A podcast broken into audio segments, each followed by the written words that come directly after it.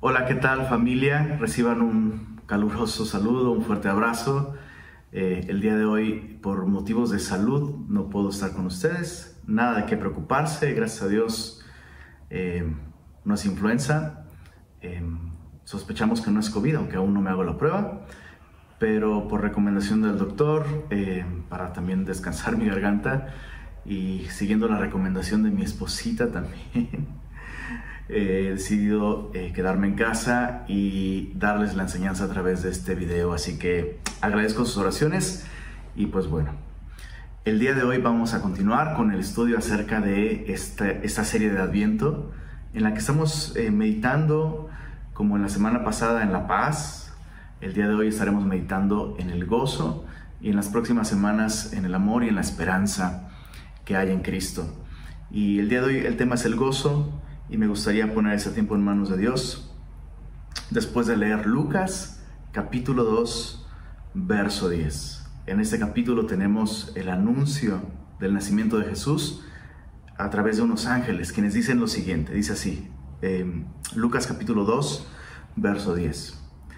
Pero el ángel les dijo, no temáis, porque he aquí os doy nuevas de gran gozo, que serán para todo el pueblo que os ha nacido hoy en la ciudad de David un Salvador que es Cristo el Señor.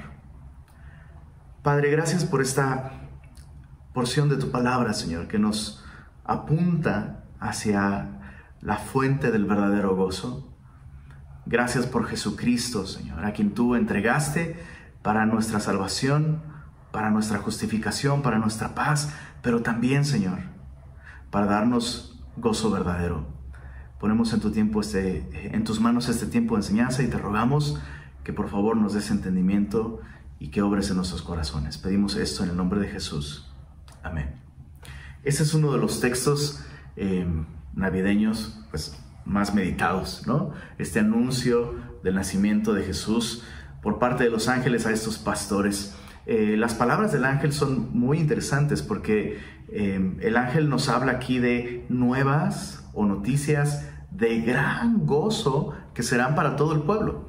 Pero luego el ángel explica que la razón del gozo dentro de este mensaje o de esta noticia es el nacimiento de un bebé muy especial. Em, y, el anuncio básicamente es que eh, el gozo ha llegado porque ha nacido un Salvador. No es cualquier Salvador.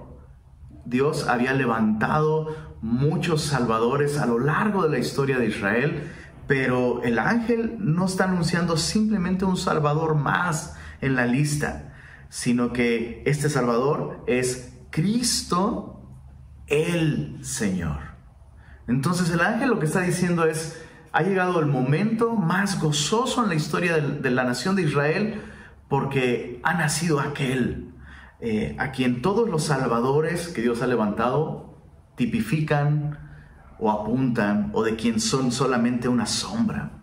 Ahora, el ángel anuncia a este Salvador o a este bebé como Cristo el Señor. Y no sé a ti, pero a mí mi trasfondo católico, religioso, tradicional, como que me estorbaba un poco, al menos en un principio, para entender este concepto del Cristo. Eh, de pronto uno piensa, si uno no lee la Biblia o no conoce muy bien la Biblia, que Cristo era el apellido de Jesús, ¿no? Jesús, el Cristo.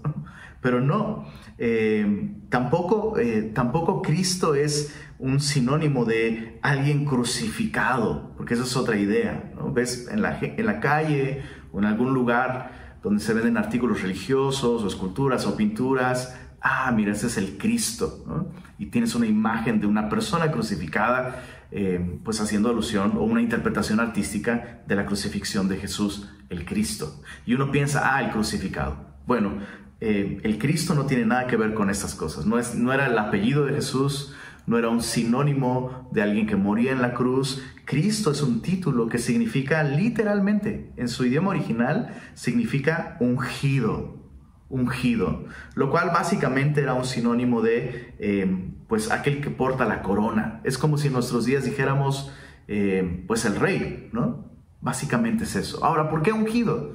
Porque el aceite y, el, acto de derramar a una persona con aceite o ungirlo, es lo mismo, em, eso simbolizaba que esa persona tendría la capacidad dada por Dios para traer paz por medio de un reino de justicia. Entonces, lo que el ángel está diciendo es, ha llegado un Salvador, que es el rey que Dios prometió, para traer un reino de justicia definitivo y perdurable. Y sabes, desde el Antiguo Testamento, la promesa de este rey está íntimamente ligada con el gozo. De hecho, eh, hace un rato te decía, están anunciando un Salvador, eh, pero no es uno más, sino es el cumplimiento pleno de lo que todos los salvadores a quienes Dios levantó apuntaban. Y el primer salvador o libertador que Dios levantó en la historia de Israel es nada más y nada menos que Moisés. Y desde entonces eh, tenemos este, este referente de cómo Dios capacita a alguien por medio de su espíritu, le da el poder para traer libertad, para traer salvación. Y justo en Éxodo capítulo 15, después de que Dios usa este libertador a Moisés, después de que sacrifican el cordero pascual y cruzan el mar rojo completamente en seco porque Dios actúa sobrenaturalmente, la nación comienza a cantar. Y en Éxodo capítulo 15 se registra la primera canción de alabanza a Dios por parte del pueblo.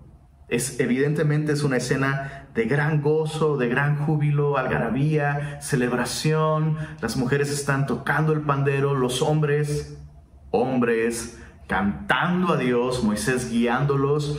Y es muy interesante observar esta respuesta, ¿no? Es una respuesta de gozo a algo que Dios ha hecho por medio de una persona a la que Él envió para traer libertad, para traer salvación.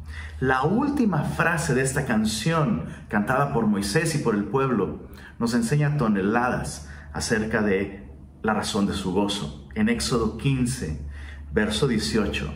Este es, este es el clímax de la canción y dice así, Jehová reinará eternamente y para siempre. Vamos a detenernos ahí un momento. Piensa en esto. O sea, la, razón del gozo de todo el pueblo solo se encontraba parcialmente en el hecho de haber sido librados de Egipto.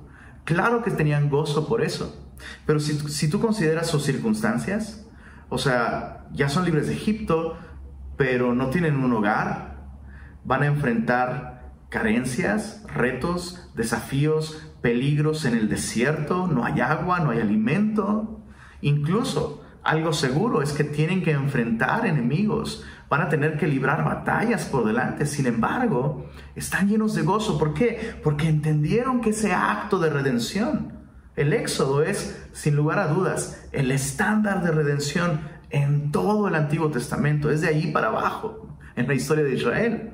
Y ellos comprendieron que este acto de redención era simplemente una sombra, una anticipación de lo que Dios haría en el futuro. Esta, esta generación, tanto como Moisés, habían comprendido, habían visto en el Éxodo la manera, de una manera visible y tangible la intención de Dios la capacidad de Dios, la voluntad de Dios de traer libertad y salvación. Entonces, su gozo se encontraba, sí, en lo que Dios ya había hecho, pero aún más en, en lo que Dios haría en el futuro. En esta esperanza de que un día Dios mismo intervendría de un modo definitivo en la historia para rescatar al hombre y reinar para siempre, terminando con este reinado de muerte, de dolor, de opresión, de injusticia que el pecado había traído a la humanidad. Es por eso que el ángel presenta entonces a Jesús así. Este es el rey. Todos los libertadores que Dios envió en el pasado apuntaban a este. Este es el Cristo. Este es el definitivo. Y desde el Antiguo Testamento, desde ese tiempo, em, Todos los, grandes profetas y hombres de Dios anticipaban a este rey. déjame darte un ejemplo. Es interesante que David hablara de este rey en el Salmo 100, perdón, Salmo, Salmo 14, 7 y también en el Salmo 53, 6. Eh, son, son el mismo salmo, se repiten dos veces eh, en todo el libro de los salmos para mostrarnos la importancia de esta esperanza. David escribió esto, oh, si saliera de Sión la salvación de Israel, cuando Jehová hiciere volver a los cautivos de su pueblo, se gozará Jacob y se alegrará Israel. Es, básicamente como si David dijera, eh, mm, la razón de nuestro gozo se encuentra en el hecho de que un día Dios va a unir a su pueblo alrededor de este rey bueno, poderoso, que cumplirá sus promesas de librarnos de nuestros enemigos. Y es interesante porque David escribe esto también en un momento de dificultad, en un momento de oposición por parte de enemigos. De hecho, el Salmo comienza diciendo, eh, dice el necio en su corazón, no hay Dios. Entonces es como si David dijera, es necio dejar de confiar en Dios solo porque las cosas hoy se ponen difíciles. Hoy las cosas son difíciles, pero un día Dios va a terminar con, todas las cosas que hoy interrumpen nuestro gozo y eso nos da gozo. Entonces, piensa en esto. La Biblia misma dice en Nehemías capítulo 8, verso 10, no os entristezcáis, porque el gozo de Jehová es vuestra fuerza. Entonces, tenemos toda la historia de Israel. Momentos difíciles, dolorosos. Primero atraviesan un desierto por 40 años. Eh, a causa de su incredulidad tuvieron que estar 40 años ahí. Luego por fin llegan a la tierra prometida y David expresa pues no, realmente todavía no hemos llegado a casa. Es como si la nación siguiera en el exilio. Aún no entramos en ese reposo, aún no entramos en ese gozo, pero está por venir. Y finalmente la nación es llevada cautiva a Babilonia por 70 años y cuando regresan, Nehemías le dice esto al pueblo, no se entristezcan porque el gozo de Jehová es vuestra fuerza. Sí, hemos fracasado, hemos fallado, somos una generación más que ha sido infiel a Dios. Y está bien dolerse por el pecado. Está bien sentirse tristes por no dar la medida y no vivir a la altura del estándar que nosotros quisiéramos. Pero la razón del gozo y la fuerza para enfrentar todas esas adversidades no va a venir de mirar a nosotros mismos o mirar las circunstancias, sino de mirar al Señor. Al, decir Nehemías, el gozo de Jehová es vuestra fuerza. Lo que Nehemías está diciendo es, Dios ha escogido salvarnos. Tenemos un Dios bueno, un Dios fiel, que ha prometido enviar salvación y Él cumplirá su promesa. Y en eso podemos gozarnos. Entonces, es posible tener gozo a pesar de las dificultades externas o incluso a pesar de las dificultades internas que probablemente son las peores, porque Dios es fiel. Así que el gozo para su pueblo es una decisión de confiar en este Dios fiel. Ahora piensa esto. Nosotros, creyentes de, eh, de este siglo, ahora estamos esperando la segunda venida de Jesús. Así que tenemos mayores razones tú y yo para tener gozo hoy de las que tenían los santos en el Antiguo Testamento antes de la primera venida de Jesús. Pero examinemos brevemente y para, para continuar con nuestro estudio, examinemos lo que Jesús enseñó acerca del gozo. Ya vimos que Jesús es el cumplimiento de todas estas promesas que eran la fuente de gozo para su pueblo. Y lo que ellos, la razón por la que ellos tenían gozo era porque miraban al futuro. Nosotros hoy miramos hacia el pasado. Jesús ya vino, Jesús ya entregó su vida por nosotros en la cruz, resucitó al tercer, tercer día, venció a la muerte y ha prometido volver. Y aún así, hay mucho que tú y yo debemos aprender acerca del gozo. Miremos brevemente eh, tres lecciones importantes acerca del gozo que podemos encontrar en Cristo. En primer lugar, y esa es la primera gran enseñanza, la fuente del gozo es Jesús mismo. Esa es la primera gran enseñanza que tú y yo debemos guardar en nuestro corazón. Jesús, no nosotros, no las circunstancias, eh, no la salud, no la economía, ninguna otra cosa sino Jesús es la fuente del gozo para nosotros. Jesús mismo dijo en Juan capítulo 15, verso 11, estas cosas os he hablado para que mi gozo esté en vosotros y vuestro gozo sea cumplido o pleno o total o perfecto. Es un poco parecido a lo que vimos la semana pasada, donde Jesús dijo, la paz os dejo, mi paz os doy. En esta ocasión Jesús les dice a sus discípulos, eh, mi gozo puede estar en ustedes. Y estas cosas, esta, esta enseñanza, yo les he hablado para que mi gozo esté en ustedes y ustedes puedan experimentar un gozo cumplido, pleno, total, absoluto. Ahora Jesús dijo, estas cosas les he hablado para que mi gozo esté en ustedes. ¿De qué cosas estaba hablando Jesús en Juan capítulo 15? Bueno, justamente en Juan capítulo 15, Jesús está presentándose a sí mismo como la vid verdadera. Y no podemos ignorar el hecho de que la vid, es esta planta de donde brotan las uvas, era el símbolo nacional del gozo por excelencia. Porque de la vid se obtiene el vino. Y el vino es un símbolo, por supuesto, un símbolo universal de gozo. Entonces Jesús lo que está diciendo a sus discípulos es esto, hey, yo soy la fuente de gozo, yo soy la vid verdadera. No puedes producir gozo por ti mismo, no es un estado mental que tú puedes alcanzar, ¿no?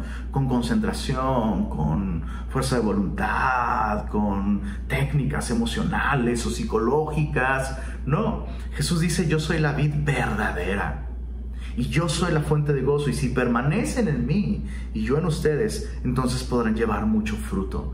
Y parte de este fruto, por supuesto, el fruto implica el carácter de Cristo, pero aquí Jesús dice, estas cosas les he dicho para que mi gozo esté en ustedes y ustedes tengan un gozo completo. Entonces, permanecer en Jesús, poner nuestros ojos en Jesús, depender de Él, es lo que nos va a llevar a experimentar este gozo, tener un gozo completo, perfecto, pleno, total, absoluto. Porque permanecer en Jesús es permanecer en la persona con más gozo de toda la historia. Piensa en esto. Pablo mismo se refiere eh, a Jesucristo como el bienaventurado y solo soberano Rey de Reyes y Señor de Señores. Esto está en Primera de Timoteo capítulo 6. Es un título que tal vez pocas veces meditamos acerca de Jesús, pero Él es el bienaventurado, Rey de Reyes. Una vez más, esta relación entre el gozo y el gobierno de Dios. Él es el, soberano y bienaventurado Rey de Reyes y Señor de Señores. Bienaventurado, ¿qué quiere decir? Bendecido, dichoso, feliz. Eso es lo que significa. Jesús era la persona más llena de gozo de toda la historia. Y, esto nos enseña muchísimo, no solo porque conectados a Jesús podemos experimentar la dicha verdadera, el gozo verdadero, sino porque Jesús mismo se vuelve un modelo para nosotros. No solo es la fuente, es el modelo. Eh, ¿A qué me refiero con el modelo? Bueno, creo que a veces tenemos malas ideas acerca de lo que significa que algunos le llaman risa santa, que debería ser risa rara, y el otro extremo en el que aseguramos que el gozo lo llevamos por dentro, pero no es, no es visible bajo ningún contexto. Y Jesús no se encuentra en ninguno de estos extremos. No vemos a Jesús en algún momento actuando de un modo raro, riendo por nada en un tipo de éxtasis espiritual y tampoco vemos a Jesús como un siempre gruñón con actitud eh, solemne y, porque hay que respetar al Espíritu Santo y cosas así. No, vemos a Jesús incluso como alguien a, quien, a quienes los niños encontraban en, en ese sentido una persona agradable con la cual estar. Porque Jesús estaba lleno de gozo. Sin embargo, al mismo tiempo vemos a Jesús llorando en un funeral. Lo vemos indignado, molesto e incluso enojado ante la crueldad y conmovido también ante la necesidad del hombre. Así que el gozo de Jesús no es un gozo superficial, no es un gozo raro, creepy, no, es un gozo auténtico. La Biblia me enseña algo acerca del gozo de Jesús. Hebreos capítulo 12, verso 2, perdón, dice lo siguiente. Puestos los ojos en Jesús, autor y consumador de la fe, el cual por el gozo puesto delante de él, sufrió la cruz, menospreciando lo propio, y se sentó a la diestra de Dios. Fíjate qué increíble. Es una invitación a poner los ojos en Él, a depender de Él, a imitarlo a Él, a confiar en Él. Y la razón por la que debemos poner nuestros ojos en Él es porque Él es el autor y consumador de la fe quien por el gozo puesto delante de él sufrió la cruz. Eso es increíble. Normalmente nosotros no pondríamos gozo y sufrimiento en la misma oración. Sin embargo, aquí lo que vemos es que Jesús, lo que está diciendo aquí, es que Jesús tenía tal confianza en Dios que estuvo dispuesto a escoger el sufrimiento por el gozo puesto delante de él. ¿Qué significa esto? Que Jesús estuvo dispuesto a sufrir en la voluntad de Dios para salvarnos a través de su muerte y eso, eso fue un motivo suficiente, una fuente suficiente de gozo. Si Jesús pudo encontrar gozo en la voluntad de Dios para salvarnos, ¿cuánto más nosotros deberíamos aprender a encontrar gozo en la voluntad de Dios para salvarnos en Cristo? Entonces, el gozo no se encuentra en mí, no se encuentra en las circunstancias, no es algo que yo puedo producir, es algo que se encuentra en Jesús. Su gozo era hacer la voluntad del Padre y la hizo perfectamente. Su gozo fue morir en la voluntad de Dios, en la cruz, para darnos salvación. Ahora tú y yo tenemos acceso a este gozo. El punto número dos y lo que quisiera que consideráramos sobre el gozo que hay en Cristo es la obra del gozo. Sí, no, solo Jesús es la fuente del gozo, sino Jesús también nos enseñó acerca de eh, lo que el gozo puede hacer en nuestra vida. Eh, y déjame leerte para esto Juan capítulo 16, versos 20 y 21. Dice así, de cierto, de cierto os digo, que vosotros lloraréis y lamentaréis, y el mundo se alegrará. Pero aunque vosotros estéis tristes, vuestra tristeza se convertirá en gozo. La mujer, cuando da a luz, tiene dolor, porque ha llegado su hora. Pero después que ha dado a luz un niño, ya no se acuerda de la angustia por el gozo de que haya nacido un hombre en el mundo también vosotros ahora tenéis tristeza, pero os volveré a ver y se gozará vuestro corazón y nadie os quitará vuestro gozo. Esta enseñanza es maravillosa. Jesús está hablando con sus discípulos acerca de la cruz y Jesús les advierte esto. Ellos van a sufrir, van a llorar, van a lamentar, siendo que Jesús es quien va a atravesar el mayor dolor de todos, es increíble que Jesús está pensando en el sufrimiento emocional y espiritual de ellos. Pero Jesús les, les advierte esto, ustedes van a llorar, van a lamentar, y el mundo se va a alegrar de que ustedes estén tristes. Sin embargo, aunque ustedes estén tristes, y eso es clave, chicos, esa es la obra del gozo, aunque ustedes estén tristes, su tristeza se convertirá en gozo. Y eso es lo que Jesús está enseñándonos acerca de cómo el gozo opera en nuestra vida, cómo su gozo opera en nuestra vida. La cruz es el máximo despliegue del poder de Dios para redimirnos y redimir nuestras circunstancias. Porque Dios tomó lo más horrible, lo más vergonzoso y lo más cruel y lo transformó en algo que se convirtió en la mayor razón del gozo para nosotros. ¿Qué quiero decir con esto? Que el gozo es posible aún en medio del dolor. Que la manera en la que Dios trae gozo a nuestras vidas el día de hoy, en el presente, no es eliminando el dolor. Dios mismo, Dios mismo en Cristo, atravesó el dolor, abrazó el dolor para darnos la seguridad de que Él puede tomarlo y convertirlo en otra cosa. Verás, la cruz no es en sí misma una fuente de gozo, es, una cosa espantosa y horrible. Pero la obra de, Cristo en la cruz transformó aquello que fue doloroso, aún para los discípulos, en aquello que, fue su mayor gozo. Y, el, el, ejemplo que Jesús pone es maravilloso, el ejemplo de una mujer embarazada. Dice así, es así como una mujer embarazada, ¿no? Puede enfrentar puede enfrentar su cita con el dolor. No sabe cuándo va a llegar el dolor, calcula que alrededor de en nueve meses, ¿no? Pero no sabe exactamente cuándo va a llegar el dolor, solo sabe que llegará. Pero no solo está segura de que va a llegar el dolor, sino también puede enfrentar con esperanza y aún con gozo su cita con el dolor, porque sabe lo que vendrá en el futuro. Y así como una mamá, su gozo no está en sentir los dolores de parto. O sea, eso sería masoquismo.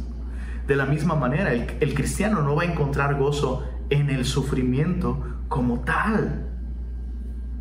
Pero su gozo se encuentra en saber, tanto el gozo de la mamá como el gozo del cristiano, su gozo se encuentra en saber que su sufrimiento no es estéril, no es en vano, no es sin razón, habrá vida y en un sentido incluso recompensa, ¿no? Para la mamá por su dolor, así como para el creyente en medio de su sufrimiento. Es por eso que cuando los discípulos fueron perseguidos y aún azotados por causa de Jesús, la Biblia los describe llenos de gozo.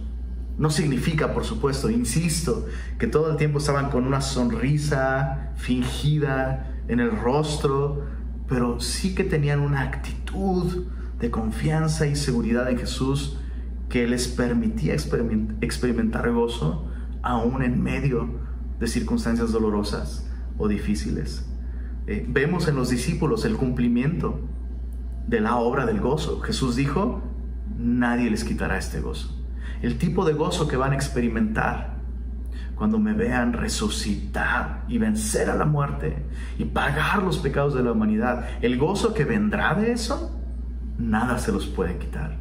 Y los discípulos fueron sin lugar a dudas un ejemplo del cumplimiento de este tipo de, de, esta promesa, este tipo de gozo. Ahora, para terminar, quisiera que consideráramos un tercer punto sobre el gozo que hay en Cristo. Y, lo que quisiera que consideráramos es el mandamiento del gozo. ¿A qué me refiero con esto? Que en el Nuevo Testamento hay constantes invitaciones a gozarnos en Dios, a vivir en, eh, en, el gozo de Dios. Por poner simplemente un ejemplo, en Filipenses capítulo 3, verso 1, Pablo dice, por lo demás, hermanos, gozaos en el Señor. Y está en imperativo, es decir, que es una orden, es un mandamiento. En Filipenses 4, verso 4, Pablo lo repite y dice, regocijaos en el Señor y luego añade, siempre. Otra vez digo, regocijaos. Entonces, Pablo habla del gozo como, como algo en imperativo, es, es decir, que puedes puedes escogerlo y además que debiéramos escogerlo siempre, porque Pablo dice, regocijaos en el Señor siempre. Ahora déjame explicar un par de cosas para no malentender este, este mandamiento o, el mandato del gozo. Em, lo primero que debemos comprender y lo primero que nos enseña esto es que el gozo entonces no es un estado de ánimo, ¿no? No es como está de buenas o está contento, ¿no? Es una emoción que suprime o que ignora las circunstancias presentes. No es una anestesia, ¿no? A veces pensamos en el gozo como un estado emocional que, que bueno, ok, no lo produzco yo, pero tal vez Dios me puede dar ese estado emocional, gozo, en el que ya no sienta dolor y, como que me anestesia del, del sufrimiento y de, todas estas emociones difíciles, pero no, el gozo no es una anestesia eh, en contra del sufrimiento. De hecho, insisto, como ya lo vimos, es posible tener gozo al mismo tiempo que atravesamos el dolor. Pero entonces, ¿qué significa este asunto del mandamiento del gozo? Significa que siempre es posible, siempre es posible tener gozo en Cristo. Y por tanto, siempre podemos escogerlo. Es decir, yo puedo escoger, tú puedes escoger. Nosotros que hemos confiado en Jesús, siempre tenemos la posibilidad en Cristo de experimentar gozo. Observa cómo el, mandamiento de Pablo en Filipenses 3.1 es a hermanos. Por lo demás, hermanos, gozaos en el Señor. Eh, con, este, con este comentario lo que queremos recalcar es que el gozo es siempre posible para aquellos que están en Cristo. Ahora, una última aclaración sobre este, el mandato del gozo, como le puse a este, a este último punto. Tal vez no es el mejor título que pudiera ponerle, pero no, no, quisiera que hubiera un malentendido. Insisto, ya, ya, que, ya que el gozo no es un estado de ánimo o una emoción, esto no significa que entonces tú debieras condenarte si te sientes triste, si estás atravesando un momento, un punto muy bajo eh, eh, en tu caminar con el Señor, em, no significa eso. Pero sí significa que tú puedes escoger el camino del gozo si vuelves a poner tus ojos en Jesús. Tal vez esta temporada en la que te encuentres o te has encontrado antes en el pasado, en la que no logras encontrar satisfacción, gozo, plenitud, tal vez se deba em, a razones físicas, reales, legítimas, como una enfermedad. Tal vez se deba a razones circunstanciales serían, en las que sería normal no entristecerse. Pero lo que sí significa este mandato entonces es que tú y yo siempre podemos acceder al gozo de Dios si nos enfocamos en Cristo, permanecemos en Cristo y si dependemos de Él. En palabras de eh, Eugene Peterson, él lo explicó de esta manera, él dijo, el gozo no es un requisito del discipulado cristiano, sino una consecuencia. No es lo que tenemos que adquirir para poder experimentar vida en Cristo, es lo que nos asalta cuando estamos caminando en el camino de la fe y la obediencia. Entonces, hoy estamos en, espera de la segunda venida de Jesús. Caminar con Él nos coloca eh, en, en una posición en la que tú y yo podemos siempre acceder al gozo de Dios. Déjame concluir leyendo el Salmo 126. Dice lo siguiente cuando Jehová hiciere volver la cautividad de Sión, seremos como los que sueñan. Entonces nuestra boca se llenará de risa y nuestra lengua de alabanza. Entonces dirán entre las naciones, grandes cosas ha hecho Jehová con estos. Mira lo que dice el salmista. Entonces, ¿sabes qué? Grandes cosas ha hecho Jehová con nosotros ya. Estaremos alegres. Es increíble. El salmista está esperando pues este regreso del exilio y dice, uy, cuando eso suceda. Pero entonces el salmista, al anticipar lo que Dios hará en el futuro al traerlos de vuelta del exilio. El salmista recuerda no solo que Dios ha prometido hacer grandes cosas en el futuro, sino que Dios ya ha hecho grandes cosas con ellos en el pasado. Y entonces dice, no tengo que esperar a, que regresemos del exilio para tener gozo de Dios en el presente. ¿Sabes qué? Dios ya ha hecho grandes cosas con nosotros. Estaremos alegres. Luego continúa. Haz volver nuestra cautividad, oh Jehová. Es decir, sí, puedo encontrar gozo en el presente, en el Dios que ha sido fiel con nosotros en el pasado y que cumplirá sus promesas en el futuro. Y no por eso dejo de anhelar lo que viene. ¿Sabes? Señor, haz volver nuestra cautividad, oh Jehová, como los arroyos del Negev, los que sembraron con lágrimas, con regocijo segarán, irán andando y llorando, irá andando y llorando el que lleva la preciosa semilla, mas volverá a venir con regocijo, trayendo sus gavillas. Lo que el salmista está diciendo al final es, pues puedo gozarme en el presente por las cosas que Dios ha hecho en el pasado y aún anticipamos sufrimientos por venir. O sea, lo que yo veo en el futuro y lo que es obvio es que vamos a seguir en exilio por algún tiempo más, van a seguir viniendo cosas dolorosas en el futuro y sí, iremos andando y llorando, pero ya que Dios ha sido fiel en el pasado, podemos estar seguros, absolutamente seguros, de que Dios cumplirá sus promesas en el futuro. Y eso implica que al final regresaremos regocijándonos con gavillas en nuestras manos.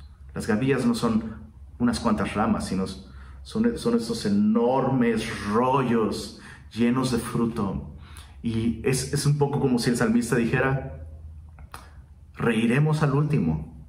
Y el que ríe al último, ríe mejor. Así que te invito, te invito a que el día de hoy como creyente pongas tus ojos en Jesús cuando busques gozo. Te animo a que si estás atravesando alguna situación difícil o dolorosa, no te condenes por estar tal vez temeroso o triste, como, como lo hemos descubierto el día de hoy.